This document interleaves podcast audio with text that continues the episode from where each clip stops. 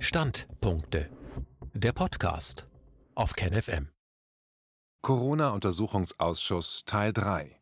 Majestätsbeleidigung oder notwendige Prüfung. Ein Standpunkt von Jochen Mitschka. In Teil 1 und 2 dieser Serie berichteten wir über das erste Hearing des Corona-Ausschusses mit dem Titel Lernen vom Untersuchungsausschuss Schweinegrippe. Aber nach Darstellung der Geschichte und Entlarvung der ersten Pandemie, nachdem die WHO seine Definition über Pandemien anscheinend den offensichtlichen Wünschen der Pharmaindustrie angepasst hatte, ging die Anhörung von Dr. Wolfgang Wodak auch über andere Themen, wie den Corona-Test zum Beispiel. Dies hier ist nun der erste Teil der Zusammenfassung der zweiten Anhörung zu dem Thema Die Lage der Menschen in Pflegeheimen. Fachleute und Betroffene werden zu ihren Erfahrungen während der Schließung der Heime befragt. Bericht aus der Praxis. Der Ausschuss begann mit der Befragung von Adelheid von Stösser. Frau Stösser berichtete, dass sie von der Ausbildung her Krankenschwester ist und seit 50 Jahren in der Pflege arbeite. Sie ist außerdem Lehrerin für Pflegeberufe und hat die letzten Jahrzehnte Projekte an Unikliniken und anderen Einrichtungen geleitet mit dem Ziel, individuelle, bedarfsgerechte Pflege zu gewährleisten. Sie ist Autorin von Büchern, insbesondere über Pflegestandards. Außerdem hatte sie an verschiedenen grundsätzlichen Projekten mitgearbeitet, welche versuchte, für die Entwicklung der Pflege in Deutschland bessere Standards zu entwickeln. Da Widerstand aus den Kostenträgern kam, die Standards umzusetzen, Zitat, wechselte ich die Seite. Zitat Ende. Sie wurde eine der Gründerinnen des Vereins Pflegeethik-Initiative. Frau Stösser berichtete, dass sich die Pflegeheime während des Corona-Shutdowns als besonders gefährliche Orte herausgestellt hätten. Sie begründete ihre Aussage damit, dass die alten Menschen aufgrund von Alter und Vorerkrankungen besonders gefährdet sind, an einer Infektion zu versterben, und andererseits, weil erlebt wurde, wie Pflegeheime kurzerhand zu Gefängnissen wurden. Zitat Der Staat verfügte für die rund 900.000 Menschen in Heimen quasi eine Sicherheitsverwahrung. Zitat Ende. Bewohner durften das Heim nicht verlassen, Angehörige durften es nicht betreten. Von Mitte März bis Mitte Mai bestand ein totales Besuchsverbot, nicht nur für die nächsten Angehörigen, sondern auch für rechtliche Vertreter, für Physiotherapeuten, Logopäden, Ergotherapeuten, Fußpflegerinnen, Friseure, ehrenamtliche Helfer. Auch Ärzte und Seelsorger sollten nur im Notfall die Heime betreten. Der Besuch von Zahnärzten und anderen Fachärzten war zwar nicht ausdrücklich verboten, wurde aber nur in dringenden Fällen erlaubt. Kontrollen des Pflegezustandes waren ebenfalls ausgesetzt. Frau Stösser erklärte, dass das Besuchsverbot zunächst damit begründet wurde, dass Schutzkleidung für die Mitarbeiter fehlen würde. Anmerkung: Offensichtlich war die Politik trotz der Warnungen im Deutschen Bundestag im Jahr 2013 nicht vorbereitet und musste deshalb so ihr Versagen vertuschen. An zweiter Stelle sollte der Kontakt zu den Bewohnern auf ein Minimum begrenzt werden, um die Infektionsgefahr zu reduzieren Anmerkung des Autors mit anderen Worten: Durch das Versagen der Regierung, die nicht auf Warnungen im Bundestag über die Folgen einer Pandemie Maßnahmen ergriffen hatte, wurden hier 900.000 Bewohner nun wie Gefangene in Sicherheitsverwahrung behandelt. Auf Nachfrage erklärte Frau Stösser, dass circa ein Drittel der Pflegebedürftigen in Heimen und zwei Drittel in heimischer Pflege betreut werden aus dem Ausschuss kam die Frage, ob Frau Stösser wüsste, ob sich jemand Gedanken über Artikel 104 Grundgesetz gemacht hätte, nachdem man unverzüglich, wenn eine solche Maßnahme verhängt wird, eine richterliche Maßnahme brauche. Frau Stösser erklärte, dass es verschiedene Stellungnahmen von Juristen dazu gäbe, die den Freiheitsentzug damit begründet hätten, dass das Risiko höher zu bewerten wäre. Eine richterliche Anweisung ist nicht bekannt. Aus dem Ausschuss wurde geäußert, dass es ja extra im Grundgesetz festgehalten worden wäre, dass Freiheitsentzug dieser Art nur mit richterlicher Anordnung erlaubt ist, damit nicht einfach jemand sagen könne, dass es ein höherwertiges Gut gäbe, weshalb der Freiheitsentzug gerechtfertigt wäre. In dem ursprünglichen Video wurde dann wohl der Ausschnitt eines Berichtes gezeigt, über den diskutiert werden sollte. Die aktuelle Version enthält diesen Ausschnitt nicht im zweiten Video wurde zunächst erklärt, dass YouTube das erste Video aus urheberrechtlichen Gründen gesperrt hätte, und ein Mitglied des Ausschusses erklärt die Hintergründe und begründete, dass dieses Verbot nicht rechtmäßig war. Der Ausschuss setzte sich mit Berichten auseinander, weshalb die Sperrung unrechtmäßig erfolgte. Und wenn dieses Verhalten von YouTube anhalten würde, wäre man gezwungen, sich juristisch damit auseinanderzusetzen. Es scheint ein Kleinkrieg gegen Aufklärung der Corona-Krise zu geben. Dann wurde mit der Anhörung von Frau Stösser weitergemacht. Sie wurde dann zu dem Video, das nicht mehr vorhanden war, befragt und welche Konsequenzen daraus zu erkennen wären. Das Video, so Frau Stösser, hätte aufgezeigt, wie die Auswirkungen für die Bewohner von Pflegeheimen wären, in denen sie eingesperrt sind und wie die Angehörigen vor dem Heim stehen. Auch wenn es auf Seiten der Bewohner und der Angehörigen Verständnis gegeben hätte, wäre die Situation für manche absolut desolat gewesen, da sie total abgeschnitten wurden. Das Video hatte aufgezeigt, dass der Großteil der Bewohner überhaupt keinen Kontakt zur Außenwelt hatte. Wie die Bewohner darunter gelitten hatten, hätte man aufgrund der Kontaktaufnahmen von Angehörigen bei dem Verein von Frau Stösser erfahren. Sie erklärte, nie so viele verzweifelte, auch weinende Menschen in so kurzer Zeit gesehen zu haben und man hätte ihnen nicht helfen können. Einige Angehörige hätten versucht, rechtlich gegen den Freiheitsentzug aufgrund von Corona vorzugehen, allerdings ohne Erfolg. Das Infektionsschutzgesetz hätte angeblich alle anderen Rechte aufgehoben. Aufgrund des Einwandes aus dem Ausschuss, dass dies im Infektionsschutzgesetz nicht explizit genannt worden war, wurde geklärt, dass es zunächst einen Beschluss auf Bundes-, dann auf Landesebene gegeben hätte. Auf Landesebene wäre es immer absurder geworden, was die Hygieneverordnungen vorgeschrieben hätten, was später nochmal im Detail dargelegt werden sollte. Aus dem Ausschuss wurde eingeworfen, dass der frühere Präsident des Bundesverfassungsgerichtes, Hans-Jürgen Papier, mehrfach und auf ausdrückliche Nachfrage darauf hingewiesen hätte, dass es zumindest große Zweifel daran gäbe, dass die ganzen Maßnahmen und diese hier im Besonderen überhaupt rechtmäßig sind. Frau Stösser wies darauf hin, dass viele Heime schon vor der Verkündigung des Besuchsverbotes gravierende Maßnahmen zur Unterbindung von Kontakten eingeführt hätten. Bei Markus Lanz hätte es am 19. Juli eine Heimleiterin gegeben, die das auch so geschildert habe. In fast allen Fällen gäbe es aber eine Absprache mit der Bewohnervertretung. Frau Stösser erzählte dann, dass es eine Vielzahl von Meldungen in diesem Zeitraum gab. Sie erwähnte den Bericht einer Psychologin, die in einer Einrichtung mit mehrfach behinderten Menschen arbeite. Einige konnten nur mit Hilfe eines Computers kommunizieren. Die Erzählungen, was während des Shutdowns dort passierte, wäre haarsträubend gewesen. Während der Anhörung wurde dann eine Telefonverbindung zu ihr aufgebaut, damit sie selbst aussagen konnte.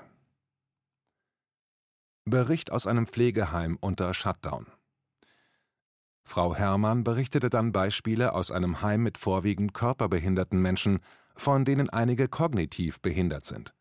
Sie berichtet, als der Lockdown erfolgte, fielen sämtliche Therapien weg. Es waren alles Therapien, welche diese Menschen dringend brauchten. Einige sind spastisch behindert, andere querschnittsgelähmt. Wenn diese Menschen nicht bewegt werden, entstehen dauerhafte körperliche Schäden.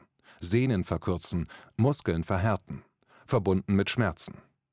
Folge waren außerdem allgemeine körperliche Rückschritte und in vielen Fällen schwere psychische Fehlentwicklungen. Bei den kognitiv bewussten Menschen war die Angst sehr groß. Von einem Tag auf den anderen war der gesamte Rhythmus unterbrochen.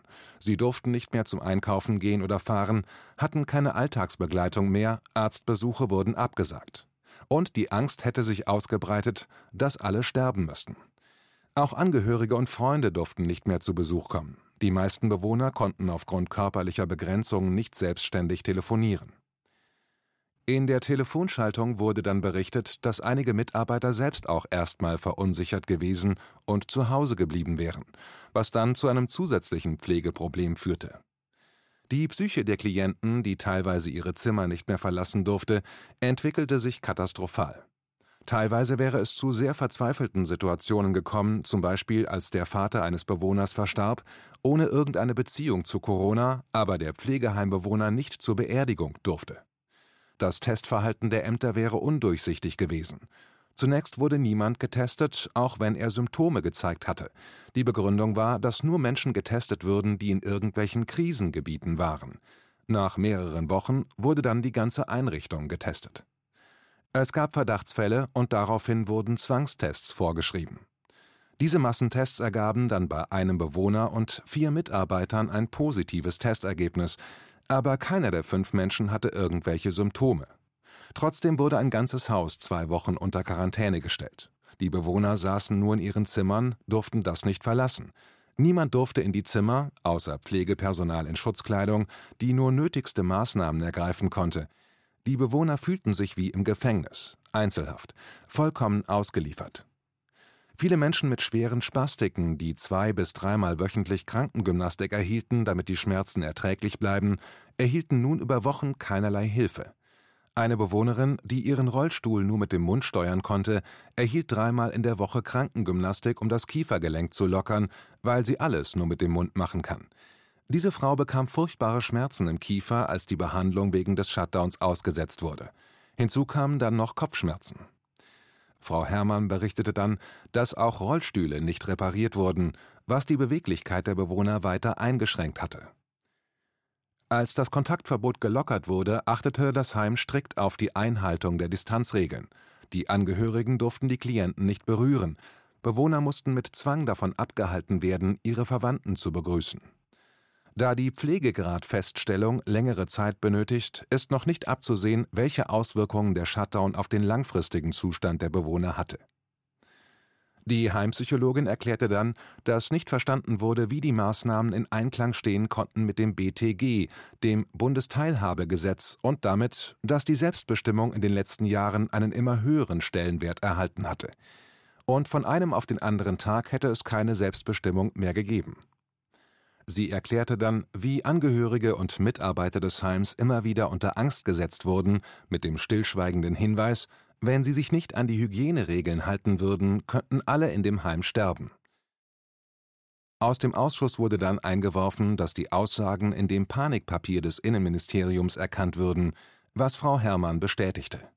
Sie erklärte auch, dass die Mitarbeiter im Laufe der Zeit gespalten wurden zwischen Befürwortern des Shutdowns aus Angst und anderen, welche die Maßnahmen so ansehen, dass sie größeren Schaden verursachen, als das Coronavirus hätte verursachen können. Dann berichtete sie von Problemen behinderter Menschen, welche mit dem Zwang des Maskentragens nicht zurechtkommen. Sie wies darauf hin, dass zum Beispiel Autisten aufgrund der Maskenverbreitung gezwungen waren, in die Psychiatrie zu wechseln.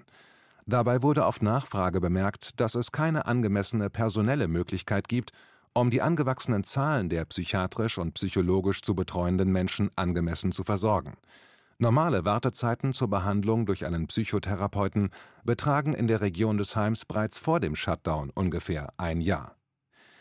Aus dem Ausschuss wurde bemerkt, dass Berichte bekannt geworden sind, dass in einigen Krankenhäusern die gerontopsychiatrischen Abteilungen der Häuser geschlossen wurden, um dafür Corona-Betten zur Verfügung zu stellen wodurch noch einmal Kapazität in diesem wichtigen Mangelbereich abgebaut wurde.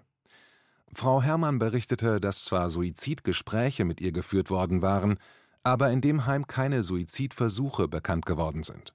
Sie berichtete dann über weitere Auswirkungen der Angst bei den Bewohnern. Dazu gehörte, dass nach der positiven Testung von fünf Fällen in dem Heim einige Mitarbeiter sich geweigert hätten zu arbeiten, aus Angst vor dem tödlichen Virus, Dadurch war die Pflege noch schwieriger geworden als sowieso bereits ohne den Shutdown. Es war schon kaum mehr möglich, überhaupt die Grundpflege sicherzustellen. Weggefallen war natürlich die ganze Tagesstruktur. Die Werkstätten waren geschlossen worden, so dass praktisch überall nur noch der Fernseher lief, in dem dann von morgens bis abends die Horrornachrichten über Corona verbreitet wurden, was die psychische Belastung weiter erhöhte. In dem Gespräch wurde herausgearbeitet, dass die Heimleitung wohl vermutlich im Gespräch mit dem Ministerium gewesen war, welches für den Shutdown des Heimes die Anweisungen gegeben hatte, dieses aber wohl keinerlei Anstalten gemacht hätte, etwas zu verändern. Zitat Anstelle von Diskussion, Nachfragen trat die Panik. Zitat Ende. Der Konformitätsdruck Frau Stasser berichtete dann, dass sie den Eindruck hatte, dass jedes Bundesland noch sicherer sein wollte als das andere und immer noch etwas mehr Einschränkungen vorschrieb. Und dass die Heime dann noch einmal, quasi in vorauseilendem Gehorsam, nochmal etwas schärfer agierten, um ja nicht dafür verantwortlich gemacht zu werden, dass Menschen zu Schaden kommen.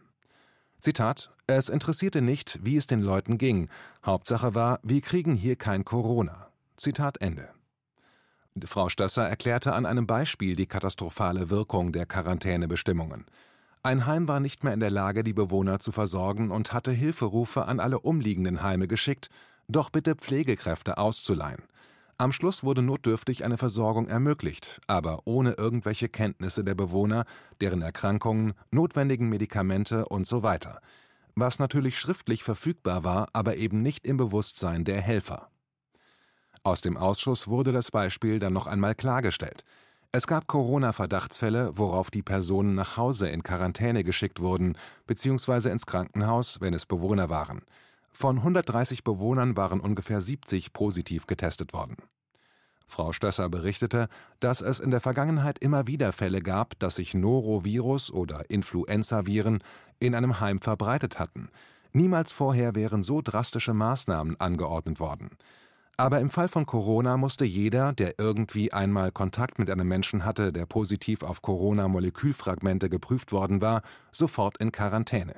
Vollkommen unabhängig davon, ob es irgendwelche Symptome gibt. Aus dem Ausschuss wurde dann eingeworfen, dass es noch ein Hearing mit italienischen Beobachtern der Heimszene geben werde, welche bereits im Vorfeld berichtet hatten, dass in vielen Heimen in Italien die ausländischen Arbeitskräfte panikartig das Land verlassen hätten. Dort starben teilweise die Bewohner, weil sie nicht mehr betreut wurden, zum Beispiel durch Dehydration. Frau Stösser berichtete, dass es auch früher schon Wellen von Infektionen gegeben hätte, während denen im Verlaufe von zwei Wochen vielleicht 20 Bewohner verstarben. Aber niemand hätte das als Besonderheit angesehen und nie wären in der Phase Mitarbeiter nach Hause geschickt worden. Heute herrscht sofort absolute Panik. Und wenn nur ein Bewohner positiv getestet wird, muss man damit rechnen, dass vielleicht das ganze Haus wieder zugemacht wird. Laut Frau Stösser gab es keine Auffälligkeiten in der Sterbehäufigkeit. Gegenüber 2018 hätte es sogar einen deutlich milderen Verlauf gegeben. In Heimen sterben täglich ungefähr 900 Menschen, weshalb die Toten aufgrund von Corona in der Statistik kaum auffällig sind. Wobei noch hinzukomme, dass jeder, der einmal positiv getestet wurde und dann verstirbt, als Corona-Toter gewertet wird. Ein Pfleger, der lieber anonym bleiben möchte, hätte eine Sprachaufzeichnung hinterlassen über eine Geschichte, die man kaum glauben wollte.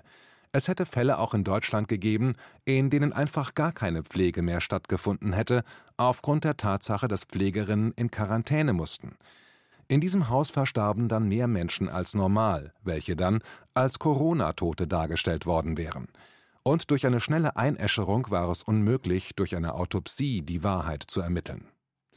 Frau Stösser erklärte, dass schon vor der Corona-Krise ein Pflegenotstand bestanden hätte. Es wäre mehr oder weniger Standard, dass eine Pflegekraft für 50 Bewohner in der Nachtschicht zuständig wäre, auch wenn unter den Bewohnern schwer kranke oder sterbende Menschen wären. Der Personalschlüssel wäre schon vor Corona in keiner Weise den Anforderungen gerecht geworden. In vielen Fällen würden die Menschen über Medikamente so eingestellt, dass sie abends bis zum nächsten Morgen schlafen. Die Ruhigstellung mit Arzneimitteln dürfte sich, so Frau Stösser, noch weiter verbreitet haben, da zum Beispiel ein Demenzkranker unmöglich dazu angehalten werden kann, sein Zimmer nicht zu verlassen. Vom Ausschuss wurde angemerkt, dass unter normalen Bedingungen jede Beschränkung der Freiheit, wie Fesseln ans Bett, eine richterliche Begutachtung des Falls benötigt. Frau Stösser berichtete, wie anfangs panisch alles aus dem Heim ferngehalten wurde, seien es abgegebene Erdbeeren oder Flaschen mit Getränken. Sie sprach von gefängnisähnlichen Situationen, nachdem die ersten Lockerungen eingeführt wurden und wieder Besuche von Familienangehörigen erlaubt waren. Aus dem Ausschuss wurde eingeworfen, dass die Insassen von Gefängnissen einen entscheidenden Vorteil hätten.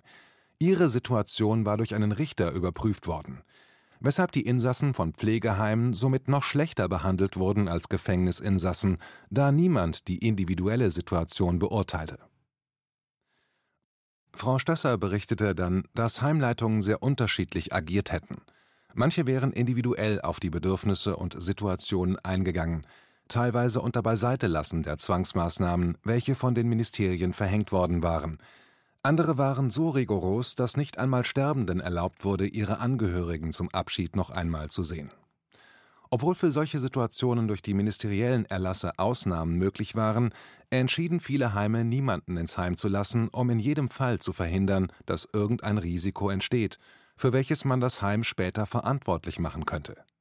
Auch in Krankenhäusern hätte man Ähnliches beobachten können. Frau Stösser berichtete dann verschiedene Beispiele. Der Ausschuss definierte dann gemeinsam mit Frau Stösser, dass eine hypothetische Gefahr eingetauscht wurde gegen tatsächlich eintretendes Leid. Obwohl Gesundheitsexperten schon am Anfang gegen den totalen Shutdown aufgetreten waren, wurde ganz offensichtlich keine ausreichende Risiko-Nutzen-Prüfung und Abwägung möglicher Kollateralschäden vorgenommen und dies, obwohl das Bundesverfassungsgericht festgelegt hatte, dass permanent eine solche Abwägung stattfinden müsse. Frau Stösser berichtete, dass sie alle Ministerien und Behörden angeschrieben hätte, dass Hygiene etwas anderes bedeute als der totale Shutdown. Die meisten hätten geantwortet, weitgehend gleichlautend, wegen der Gefahr und zum Schutz. Offensichtlich hatte es Abteilungen gegeben, welche speziell dafür abgestellt worden waren, ausführliche Standardantworten mit Verweis auf Verordnungen und Links auf Anforderungen zu erteilen. Niemand setzte sich mit Einwänden wirklich auseinander. Laut Stösser ist kein Fall bekannt, bei dem durch Besucher eine Corona-Infektionskette in Heimen ausgelöst worden wäre, und dies, obwohl der Shutdown ja erst nach dem Höhepunkt der Infektionen in Kraft getreten war. Vielmehr sind die dann bekannt gewordenen Fälle mit höchster Wahrscheinlichkeit, denn es gab ja den Shutdown, durch Pflegekräfte verbreitet worden. Frau Stösser berichtete, dass es viele positive Testungen gegeben hätte, ohne dass Symptome aufgetreten wären aber es hätte auch Heime mit vielen Toten gegeben, wobei unbekannt ist, was letztlich die Todesursache war, fehlende oder falsche Pflege, insbesondere aufgrund des Shutdowns oder das Virus. Frau Stasser führte dann aus, dass einige, aber nicht wenige Heime sehr zurückhaltend mit der Durchführung der Lockerungen wären. Man könnte vermuten, dass sie befürchten, dass bekannt werden könnte, was während des Shutdowns passiert war. Tatsächlich, so die Feststellung des Ausschusses, wird man die Folgen des Shutdowns erst in Monaten verstehen. Bis heute bestehen offiziell noch ein physisches Kontaktverbot und Maskenpflicht, wobei einige Heime davon absehen, das mit einem Mitarbeiter als Beobachter durchzusetzen.